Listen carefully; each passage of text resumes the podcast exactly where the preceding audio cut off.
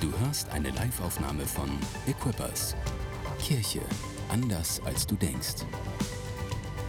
Weitere Informationen findest du auf mainz.equippers.de.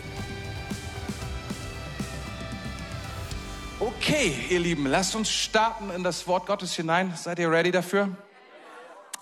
Obwohl es der letzte Tag ist, geht trotzdem, oder? Es ist, es ist gut, das Wort Gottes mit dem Wort Gottes zu beginnen und mit dem Wort Gottes zu beenden. Würde gerne beten. Jesus, wir, wir feiern, wir feiern dich, wir ehren dich. Wir danken dir für deinen Geist, für deine Gegenwart hier in diesem Raum. Danke, dass du alles füllen willst, Herr, was, Herr, was dir Raum macht, was dich einlädt. Und wir laden dich ein, Jesus. Deine Güte, deine Größe, deine Liebe, deine Freundlichkeit. Herr, wir brauchen dich mehr als, mehr als alles andere. Amen. So. Ein paar Soundschwierigkeiten noch irgendwie klären. Ich höre noch einen Hall von mir selbst.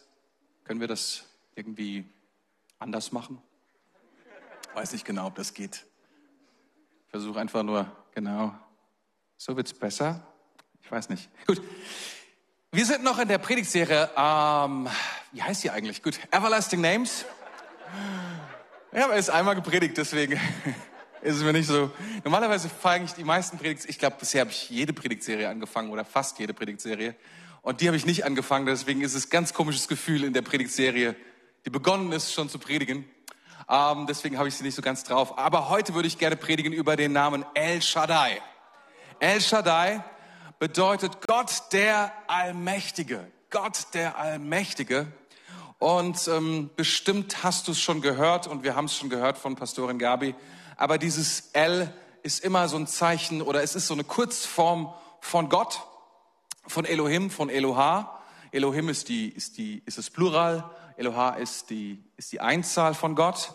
Und wir finden dieses L in wahnsinnig vielen Namen, die wir unseren Kindern geben oder die wir selber vielleicht haben.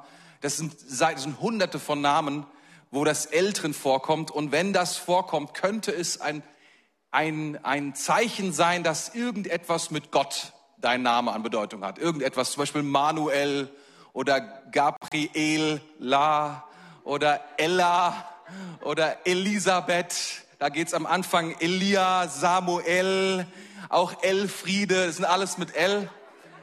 Überall, da hat, überall spielt da der Name oder Gott spielt da eine Rolle in dem Namen. Es gibt ganz, ganz viele Namen dass du es weißt. Also immer wenn du das hörst, könnte es ein Hinweis sein, wenn es einen, wenn es einen, sagen wir mal, einen hebräischen Ursprung hat oder assyrischen Ursprung hat der Name, dann ist El mit Sicherheit die Bedeutung Gott in irgendeiner Art und Weise und dann verbunden mit etwas anderem. Und heute würde ich gerne sprechen über El Shaddai.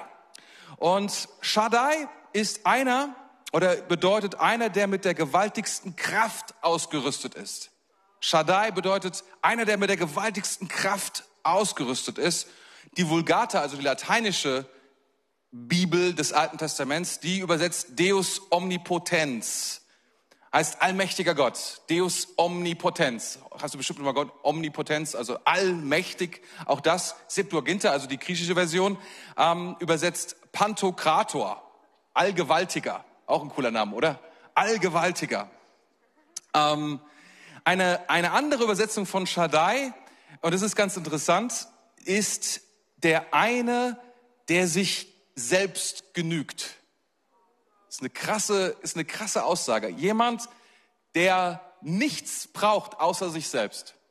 Ist eine krasse Aussage über, über Gott und eine krasse Aussage über uns, weil wir sind eben nicht der eine, der sich selbst genügt, sondern wir sind, wir wären es gerne, aber wir sind es nicht.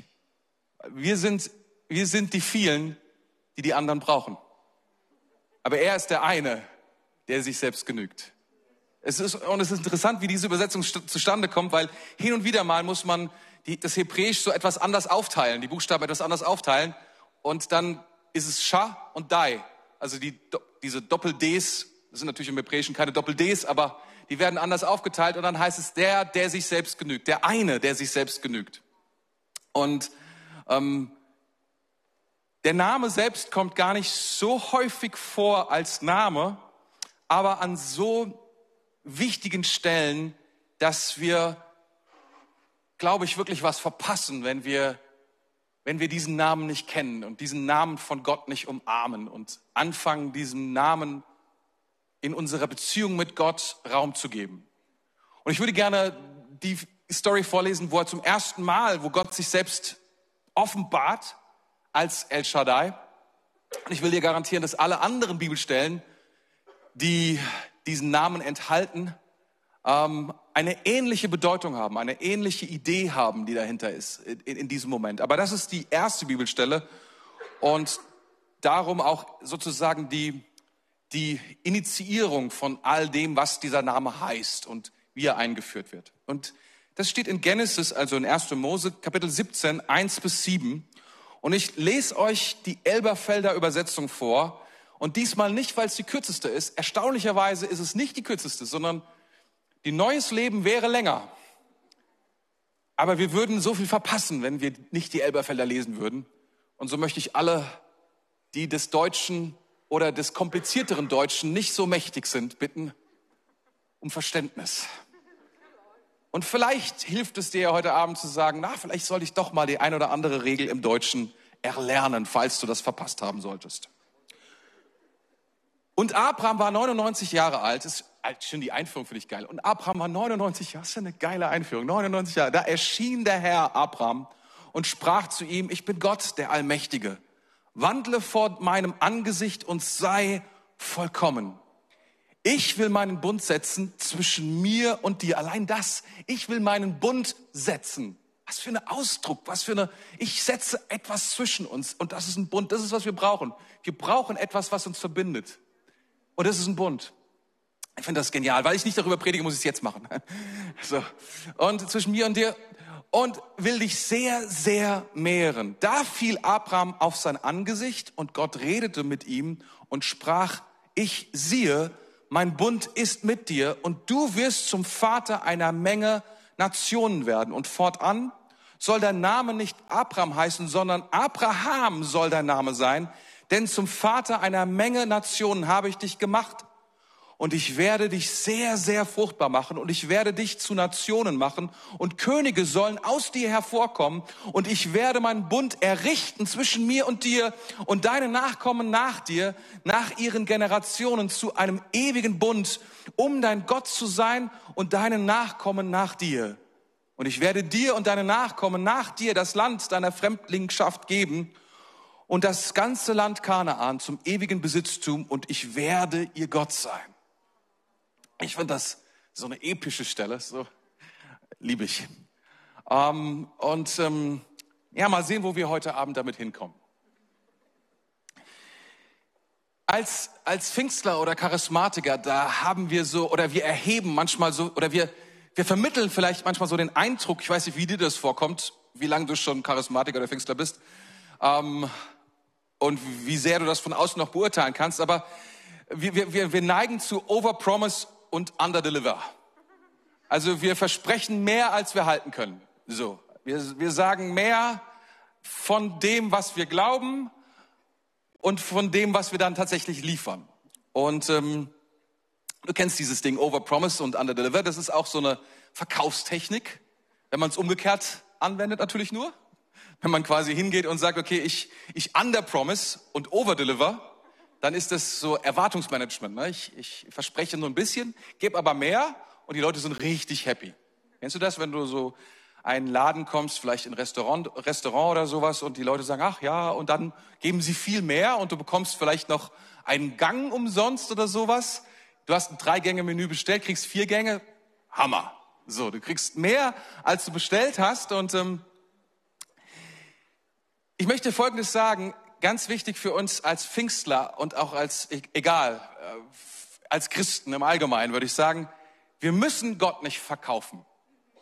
Wir müssen Gott nicht, wir müssen ihn nicht, wie soll ich sagen, wir müssen nicht mehr versprechen, als erhalten wird. Das müssen wir nicht tun. Und auf der anderen Seite müssen wir auch Folgendes wissen, Gott wird auch nicht in die Verkaufstechniken unserer Zeit sich einreihen und sagen, ich werde jetzt mal underpromisen, damit ich overdelivern kann und alle Leute ein besseres Gefühl haben, weil ich mehr gegeben habe als das, was ich versprochen habe. sondern Gott ist einfach der, der sein Wort hält. Er ist einfach schlicht und einfach der Gott, der sagt, was er tut. Der hält, der einhält, was er versprochen hat.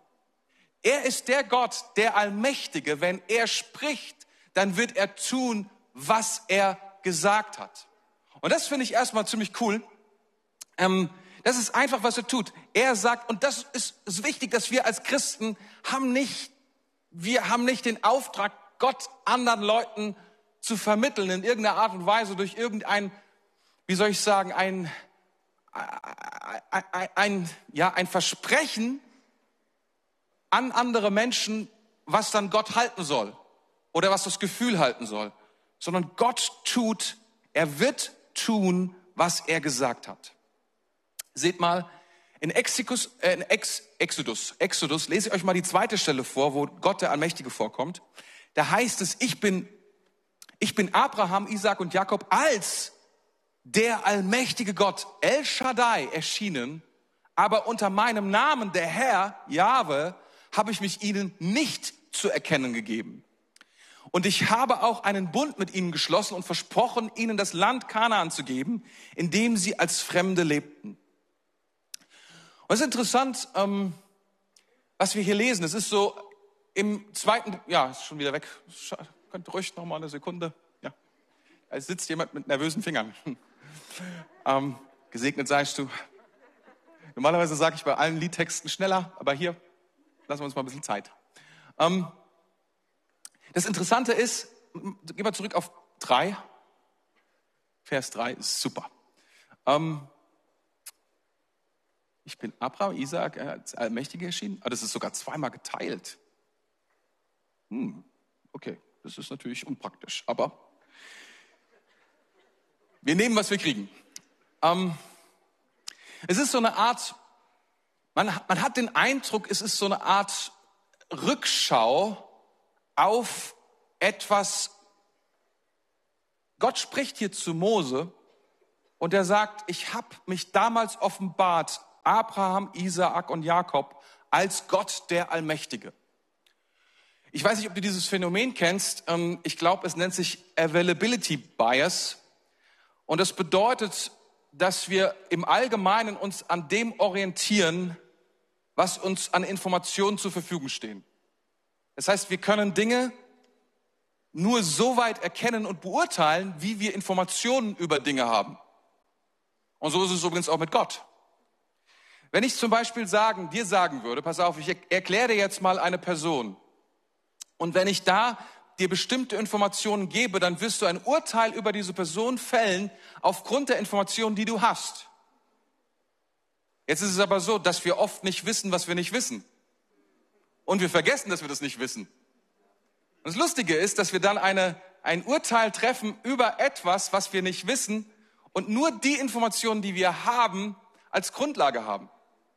Wenn ich zum Beispiel sagen würde, Linda ist 30 Jahre alt, trägt eine runde Brille, ist politisch sehr interessiert, engagiert sich für Frauenrechte. Meine Frage an dich ist, arbeitet sie in einer Bank oder Bibliothek? Vielleicht würden die meisten sagen Bibliothek. Wenn ich dir aber dann sage, dass es so ist, dass ähm, ungefähr 100 Mal mehr Menschen in Banken arbeiten als in Bibliotheken, wie wäre dann ein Urteil? Die Sache ist, wenn wir etwas wenn wir eine Information oder wenn wir lückenhafte Informationen haben, führt das zu sehr unterschiedlichen Beurteilungen von Dingen. Und wie soll ich sagen, was wir hier haben, ist, Genesis ist so eine Art, oder das ganze Buch Genesis ist eine Art Rückblende. Es gibt im Film und in Serien gibt es diese Technik von Rückblende. Du, du, du kennst dort die Charaktere und du beurteilst die Charaktere von dem, was du siehst in den ersten Folgen und plötzlich gibt es eine Rückblende und alles ändert sich, weil du deren Vergangenheit jetzt kennst.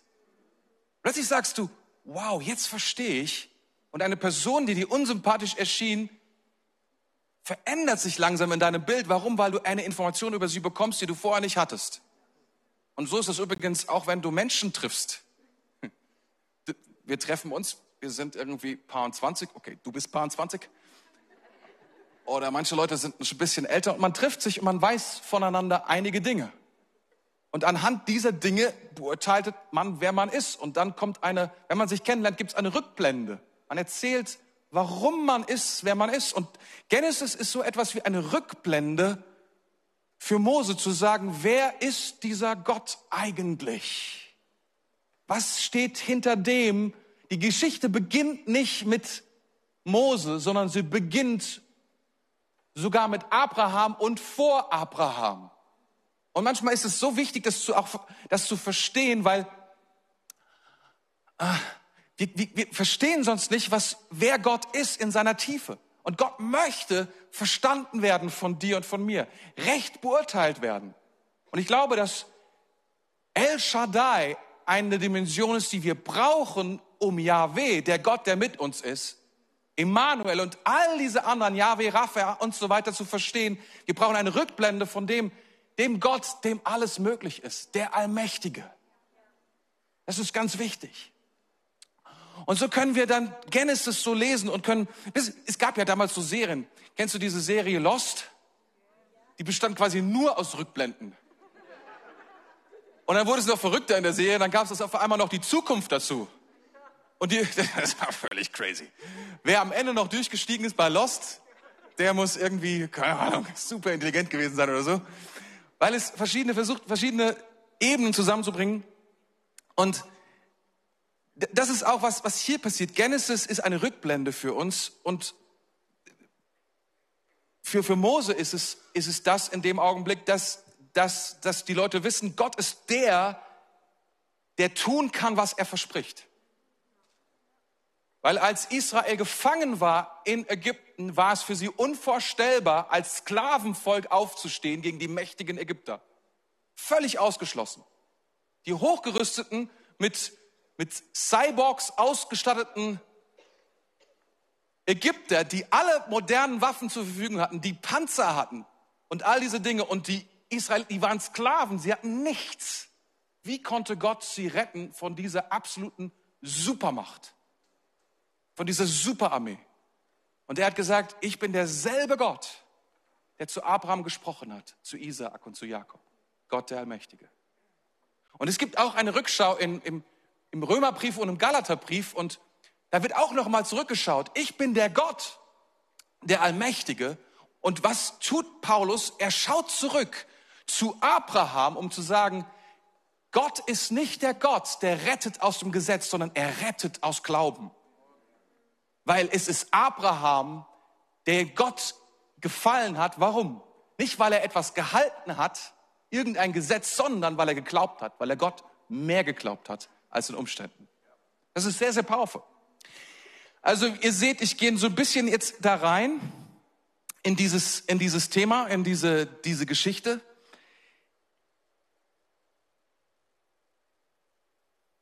Mein erster oder zweiter Punkt eigentlich an dieser Stelle ist, was hier Gott tut, ist, Gott erneuert seine Zusagen trotz meines Versagens. Schaut mal, was hier passiert. Gott erinnert Abraham an ein schon gegebenes Versprechen. Wir sind in Kapitel 17 und der geneigte Bibelleser weiß natürlich, Abraham kommt schon in Kapitel 12 zum ersten Mal zum Vorschein. Und Gott beginnt sofort mit seinen Versprechungen, was er tun will, in seinem Leben. Und er hat ihm bereits versprochen, ich will dich zu einem großen Volk machen, ich werde dich segnen und du wirst ein Segen sein. Er sagt zu ihm, verlass deine Heimat, verlass deine Familie, zieh in das Land, das ich dir zeigen werde. Und später sagt er zu ihm sogar in Kapitel 15, ich werde dir einen Sohn geben und aus diesem Sohn heraus wird ein großes Volk entstehen. Das ist alles, was dort passiert. Und jetzt sind wir in diesem Kontext in Kapitel 17 und du fragst dich, warum ist es so ein bisschen wie eine Wiederholung von dem, was schon passiert ist. Nach dem Motto, Gott muss sich nochmal wiederholen, um sicherzugehen, dass Abraham alles mitgeschnitten hat. Oder dass der Bibelleser gerafft hat, was Gott gerade gesagt oder was auch immer. Es ist irgendwie sehr merkwürdig, weil wenn du diese Kapitel liest, denkst du dir, wieso macht das Gott hier an dieser Stelle? Wieso passiert das? Und ihr müsst folgenden Kontext wissen. In Kapitel 16 ist kurz davor ist Folgendes passiert. Da hatte Sarah, seine Frau, Abraham war verheiratet mit Sarah und die hatte eine großartige Idee. Beide waren schon ziemlich alt, in den 80ern beziehungsweise 90ern. Und Gott hat ihnen versprochen, dass sie einen Sohn haben werden. Gott hat ihnen versprochen, dass sie ein großes Volk haben werden. Gott hat ihnen versprochen, dass etwas Gewaltiges in ihrem Leben passieren wird. Aber es hat sich nicht ereignet. Abraham hat Gott geglaubt, er hat sein Land verlassen, er ist ausgezogen ohne seine Familie, er hat alles zurückgelassen. Gott hat ihn gesegnet, er hat viele krasse Dinge erlebt, er hat gekämpft und gewonnen. Wir haben es gerade gehört von Pastor Lukas, er hat gewonnen, er hat den Zehnten gegeben, er hat Könige besiegt, er hat gesehen, wie krass Gott ist, wie gewaltig Gott ist und was Gott tun kann. Aber er hat bisher nicht erlebt, dass er mit seinen 90 Jahren einen Sohn bekommen würde. Und seine Frau war auch nicht mehr ganz tauschfrisch. Und deswegen hatte Sarah eine Idee, weil sie hatte eine Magd. Diese Magd hieß Hagar. Und er sagte, die, und er sagte sich, na ja, die steht mir ja sehr nah. Vielleicht könnten wir es so machen, statt dass ich schwanger werde, wie wäre es, wenn Hagar meine Magd, also meine, ja, meine Magd, ähm, schwanger werden würde? Und Abraham hat das Angebot angenommen. Sie wurde schwanger und sie gebar einen Sohn namens Ismail. Und jetzt hatte Abraham einen Erben gehabt. Und jetzt musst du Folgendes wissen. Diese Geschichte, Kapitel 17, ist 13 Jahre später, nachdem Ismael auf die Welt gekommen ist. 13 Jahre später. Du musst dir also vorstellen, Abraham lebt so sein Leben und denkt, alles in Ordnung. Es ist schon ein bisschen komisch, wie Gott seine Versprechungen erfüllt. Aber am Ende ist alles gut geworden. Ich habe ja Ismael. Und dann kommt Gott und sagt, hör mal, ich bin der Gott, dem alles möglich ist. Ich bin Gott, der Allmächtige. Vielleicht hat Abraham gedacht, es ist schon komisch, was Gott mir gesagt und versprochen hat. Er hat gesagt, ich werde einen leiblichen Sohn haben mit meiner Frau Sarah. Er hat auch mit Sarah darüber gesprochen. Aber er hat gedacht, na, passt schon. Vielleicht geht dir das auch manchmal so. Gott gibt dir ein Versprechen. Du kannst irgendwie denkst du dir, das ist zu wunderbar, es zu glauben, aber dann nimmst du etwas, wie soll ich sagen, du nimmst, was so ähnlich aussieht, was so ähnlich klingt und das Versprechen so einigermaßen erfüllt und du sagst dir, geht auch. Warum nicht? Es ist zwar nicht das, was Gott gesagt hat, aber es ist, es ist auch, es ist auch nicht schlecht. Wir müssen Folgendes wissen. Ismael war ein anstrengender junger Mann. Er brachte dauernd Zwietracht, Wildheit und Enttäuschung in die Familie. Ich habe gelesen, in einem Kommentar heißt es, interessantes Deutsch auch wieder, Ismaels Gesinnung konnte nie Erbin der Segnungen Abrahams werden und nie Prophetin der Offenbarung unter den Völkern sein. Ich möchte dir sagen, heute Abend, gib dich niemals mit deinem Ismael zufrieden. Gib dich niemals mit dem Ismael deines Lebens zufrieden. Gib dich nie zufrieden mit dem, was du selbst dir an Selbsterfüllung in dein Leben gelegt hast, um Gottes Prophetien für dein Leben zu erfüllen. Lass nicht zu, dass das, was du mit deinen eigenen Händen erarbeitet hast, verwechselst mit dem, was Gott prophezeit hat und ausgesprochen hat über dein Leben. Gott will dir geben, was er versprochen hat. Und das ist es, um was es geht. Gott sagt, ich habe nicht vergessen, was ich gesagt habe. Für mich ist Ismael nicht die Erfüllung. Er ist dein Sohn, ich werde ihn segnen, er wird großartige Dinge tun, aber ich habe gesagt, ich bin Gott der Allmächtige und ich werde tun, was ich versprochen habe. Wisst ihr, so oft ist es so, dass wir uns selbst Krücken bauen, damit wir laufen können, aber Gott will unsere Beine heilen. Gott will uns etwas Neues geben und wenn Gott etwas gesagt hat, dann will er auch tun, was er gesagt hat. Ich werde dafür sorgen, das ist manchmal die Idee, dass Gottes Versprechungen in Existenz kommen. Ich will dir etwas sagen, Gott will, braucht deine Hilfe nicht.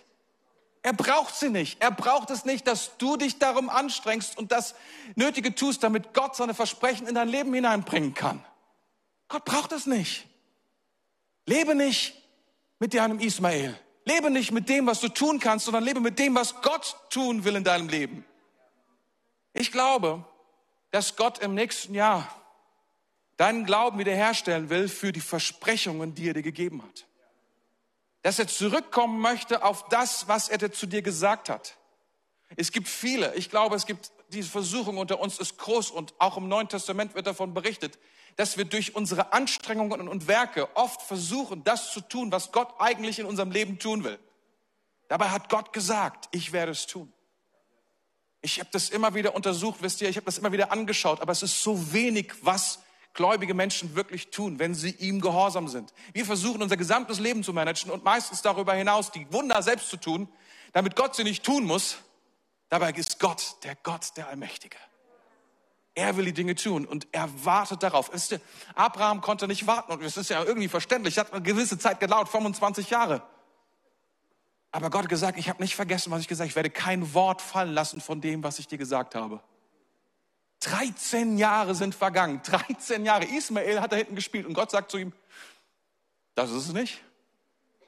Ich weiß nicht, was dein Ismael ist, was, mit was du spielst, mit welch, was du aufgebaut hast von dem, was Gott gesagt hat, was er tun will in deinem Leben.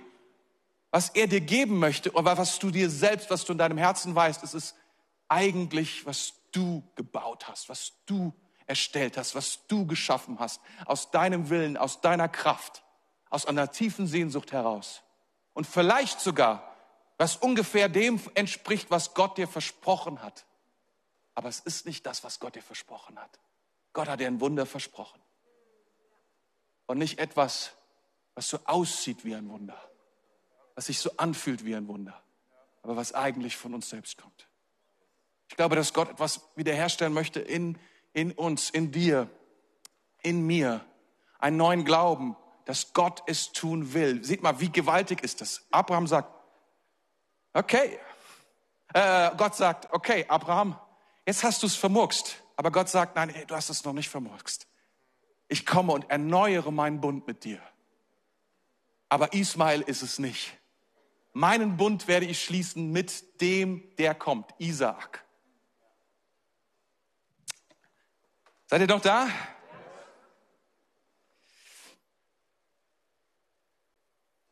Das Einzige, wo ich glaube, was, was uns aufhalten kann, ist, wenn wir, wenn wir die Versprechungen Gottes für unser Leben fallen lassen. Wenn wir es damit bewenden lassen mit dem, was wir bekommen haben.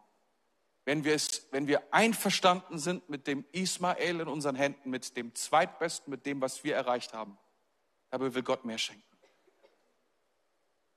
Lass dich nicht auf die Lüge ein des Teufels, der sagt, es ist zu spät. Abraham war 99 Jahre alt. Wer hier im Raum ist 99 Jahre alt? Keiner. Es gibt Hoffnung. Es ist nicht zu spät. Weißt du, es ist ja mittlerweile so, dass einige Leute sagen, du bist ja schon mit 20 Jahren viel zu alt für bestimmte Dinge. Bist du nicht? Du bist nicht zu alt, niemals zu alt für die Versprechungen Gottes, für die Verheißungen Gottes in deinem Leben. Niemals.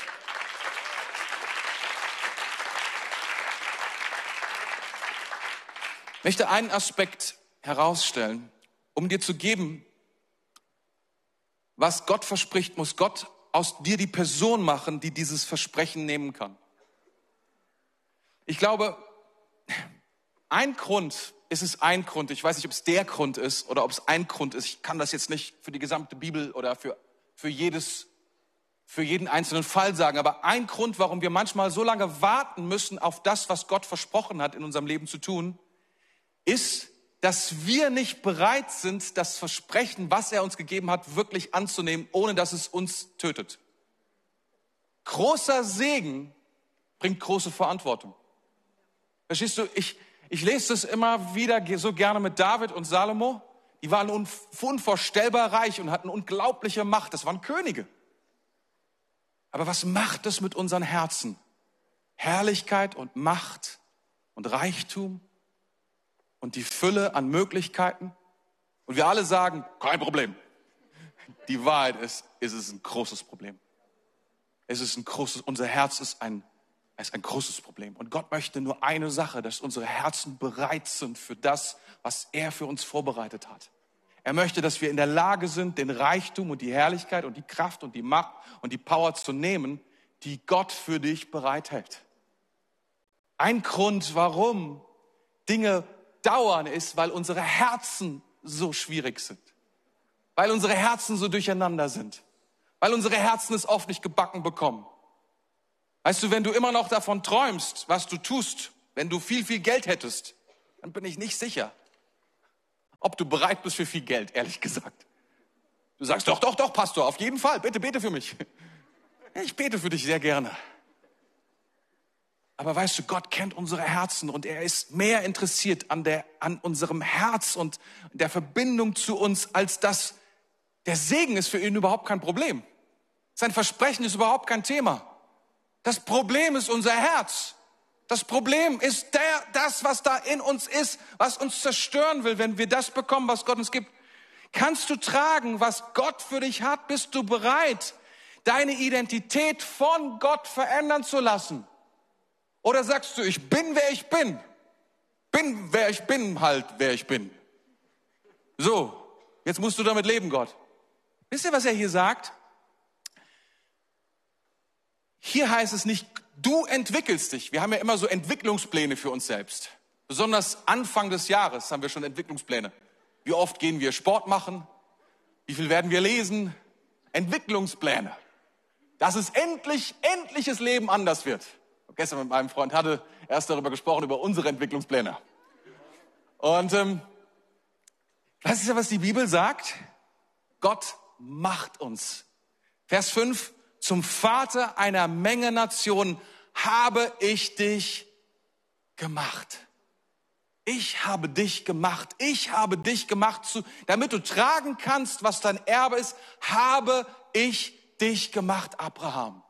Das ist, was Gott tut. Das ist, was Gottes Interesse ist. Und wisst ihr, was er macht? Er benennt ihn um. Er sagt, ab heute bist du nicht mehr Abraham. Ab heute heißt du Abraham. Abraham. Und du sagst, es ist keine besonders große Änderung, es sind nur zwei Buchstaben. In Hebräischen ist es sogar noch weniger, es ist nur ein Buchstabe. Es wird nur ein einziger Buchstabe hinzugefügt und das ist ein He, das hinzugefügt wird. Und aus Abraham, der erhobene Vater, wird der Vater vieler oder vieler Völker, könnte man noch hinzutun. Und auch bei Sarai, und das ist sehr interessant, weil bei Sarai, die wird Sarah, da wird ein Buchstabe ausgetauscht, aber es ändert sich eigentlich nicht viel an der Bedeutung des Namens. Die hieß vorher Fürstin, heißt immer noch Fürstin. Aber was sich ändert, es kommt dieser eine Buchstabe dazu, das ist He. Es ist dieses He von Huach. Es ist dieses, und wisst, was Huach heißt, ist der Wind, der Geist Gottes.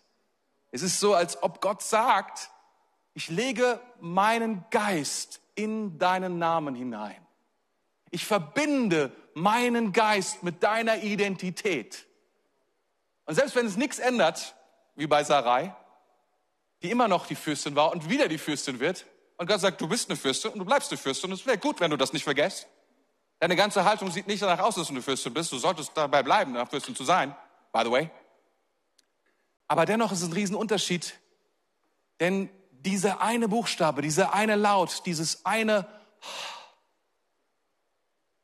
der Geist, der gehaucht ist in den Namen hinein, der sich verbindet, der sich integriert in dein Leben. Das ist, was der Geist Gottes tun will. Er will nicht nur da sein, er will nicht nur auf deinem Leben sein, er will nicht nur in dir wohnen, er will sich verbinden mit dem, wer du bist.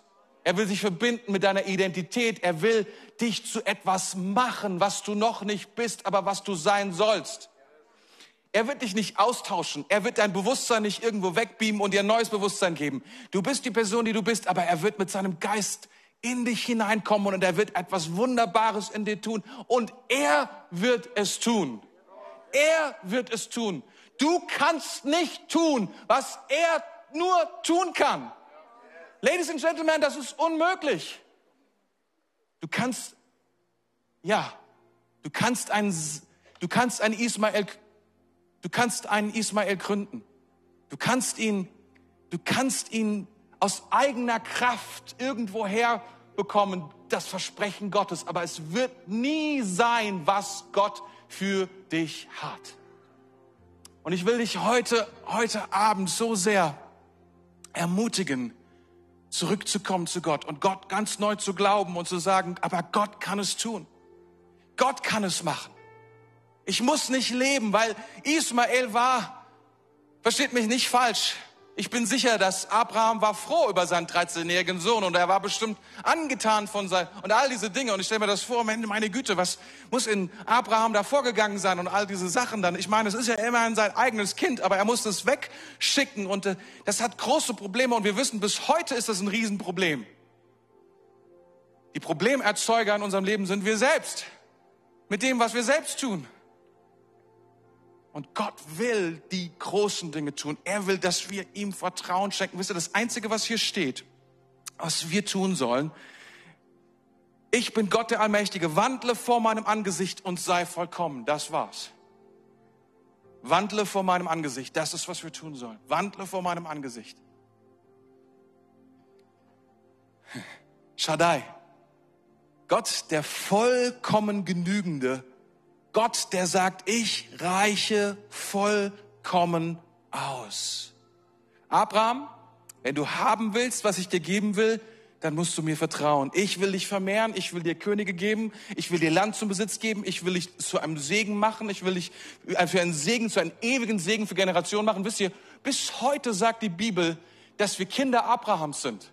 Bis heute referenziert sich deine Identität auf diesen Mann ist gewaltig. Gott verbindet jeden Christennamen mit diesem einen Mann, der vor, zwei, oh, vor 4000 Jahren, 4200 Jahren hat er gelebt, irgendwo, weil er Gott geglaubt hat. Weil er geglaubt hat, dass Unmögliche ist. Gott ist nichts unmöglich. Gott kann es tun. Gott kann es machen.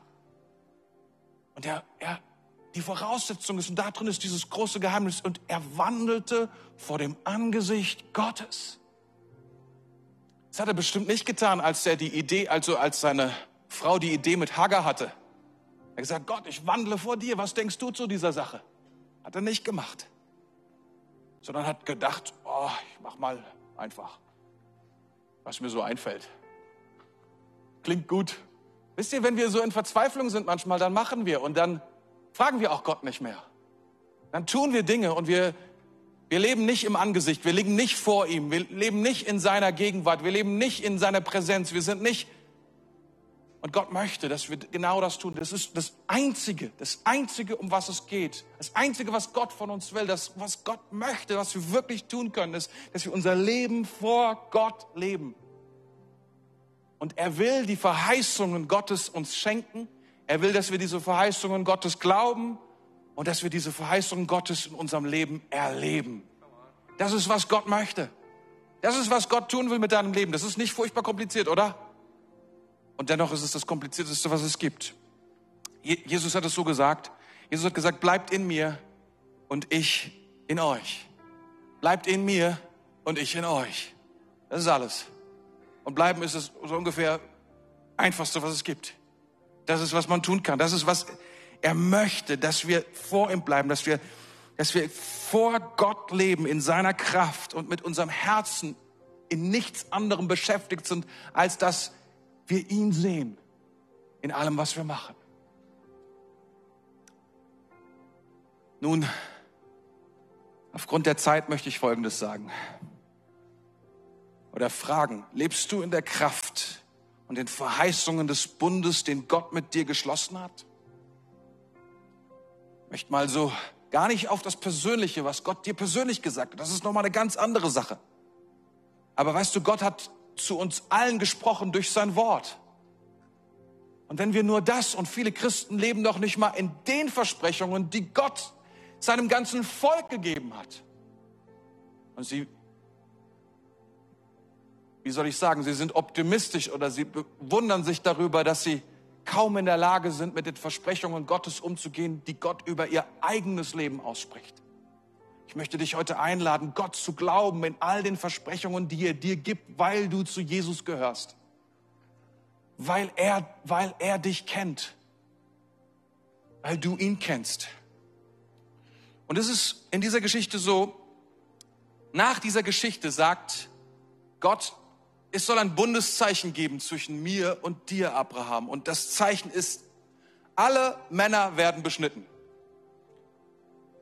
Das ist nicht mehr das Bundeszeichen, was wir kennen. Preis dem Herrn. Das Bundeszeichen von Mose war das Gesetz. Und das Bundeszeichen von Jesus, dass wir einen Bund haben mit ihm, dass wir in Verbindung mit ihm stehen, was ist das? Das ist das Abendmahl. Das ist Wein und Brot. Wein und Brot sagen uns, wir sind verbunden mit Jesus. Immer wenn wir dieses Bundeszeichen zu uns nehmen, dann sollen wir uns da, ich meine, ich habe mir das auch überlegt, warum die Beschneidung, das passt in den Kontext ganz gut damals. Also, vergesst es einfach, vergesst einfach, vergesst, vergesst es. Es ist, kein, es ist nicht weise, das jetzt zu erklären. Wenn du es fassen kannst, dann fuck Pastor Paul.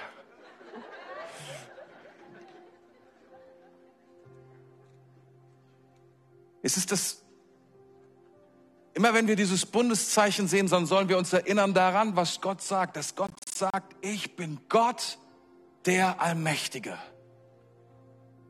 Und kein Versprechen, was ich dir gebe, fällt auf den Boden.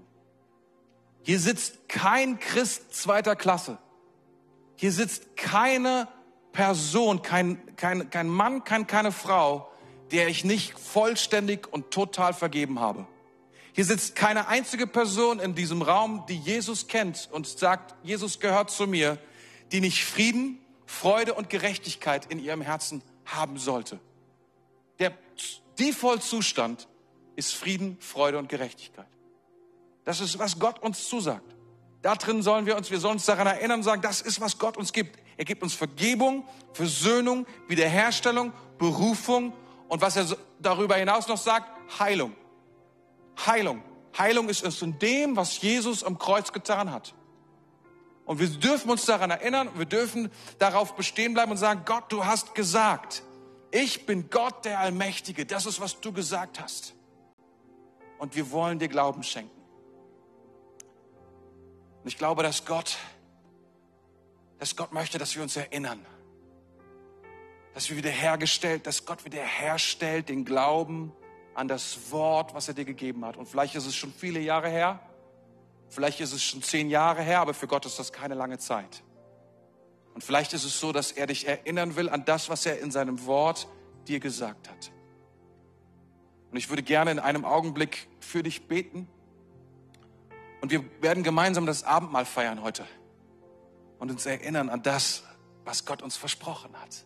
Dass Gott der Gott ist, der Allmächtige, der Allgegenwärtige, der dem nichts unmöglich ist. Das ist, was wir tun werden. Und weißt du, die Bibel sagt, wenn wir das Abendmahl nehmen, dann sagen wir, wir gehören zu Jesus. Wir sagen, wir brauchen seine, wir brauchen, was er von uns getan hat. Wir, wir, wir, viele, viele denken, wenn man das Abendmahl nimmt, muss man ziemlich gut drauf sein. Man muss ziemlich perfekt sein. Aber die Wahrheit ist, das Einzige, was wir sein müssen, ist, wir müssen vor Gott stehen. Wir müssen vor Jesus stehen und seine Gnade kennen. Und wissen, dass sein Opfer vollkommen ist. Dass seine Gnade ausreicht. Dass seine Vergebung ausreicht, egal was passiert ist. Aber wenn du Jesus nicht in deinem Leben hast, dann solltest du das Abendmahl nicht nehmen. Wenn Jesus dir nicht gehört, gehört dir nicht das Zeichen, das Bundeszeichen. Aber wenn du heute Abend hier bist und sagst, ich will unbedingt, dass das mir gehört, dann ist es kein Problem, dann ist es ein Gebet entfernt. Jesus ist ein Gebet entfernt, dass du dich mit ihm verbindest, dass du mit ihm zusammenkommst. Es ist eine Entscheidung. Wir laden Jesus ein in unser Leben, sagen, Jesus, komm in mein Leben. Ich brauche dich. Ich brauche deine Vergebung. Ich brauche, was du für mich vorbereitet hast.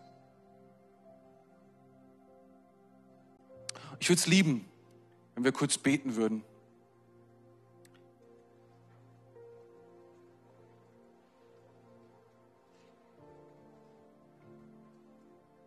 Jesus, wir danken dir für dein Wort, wir danken dir für Abraham, für diesen Mann Gottes, der, dem du, dem du so viel geschenkt hast, dem du so viel gegeben hast, weil er dir geglaubt hat.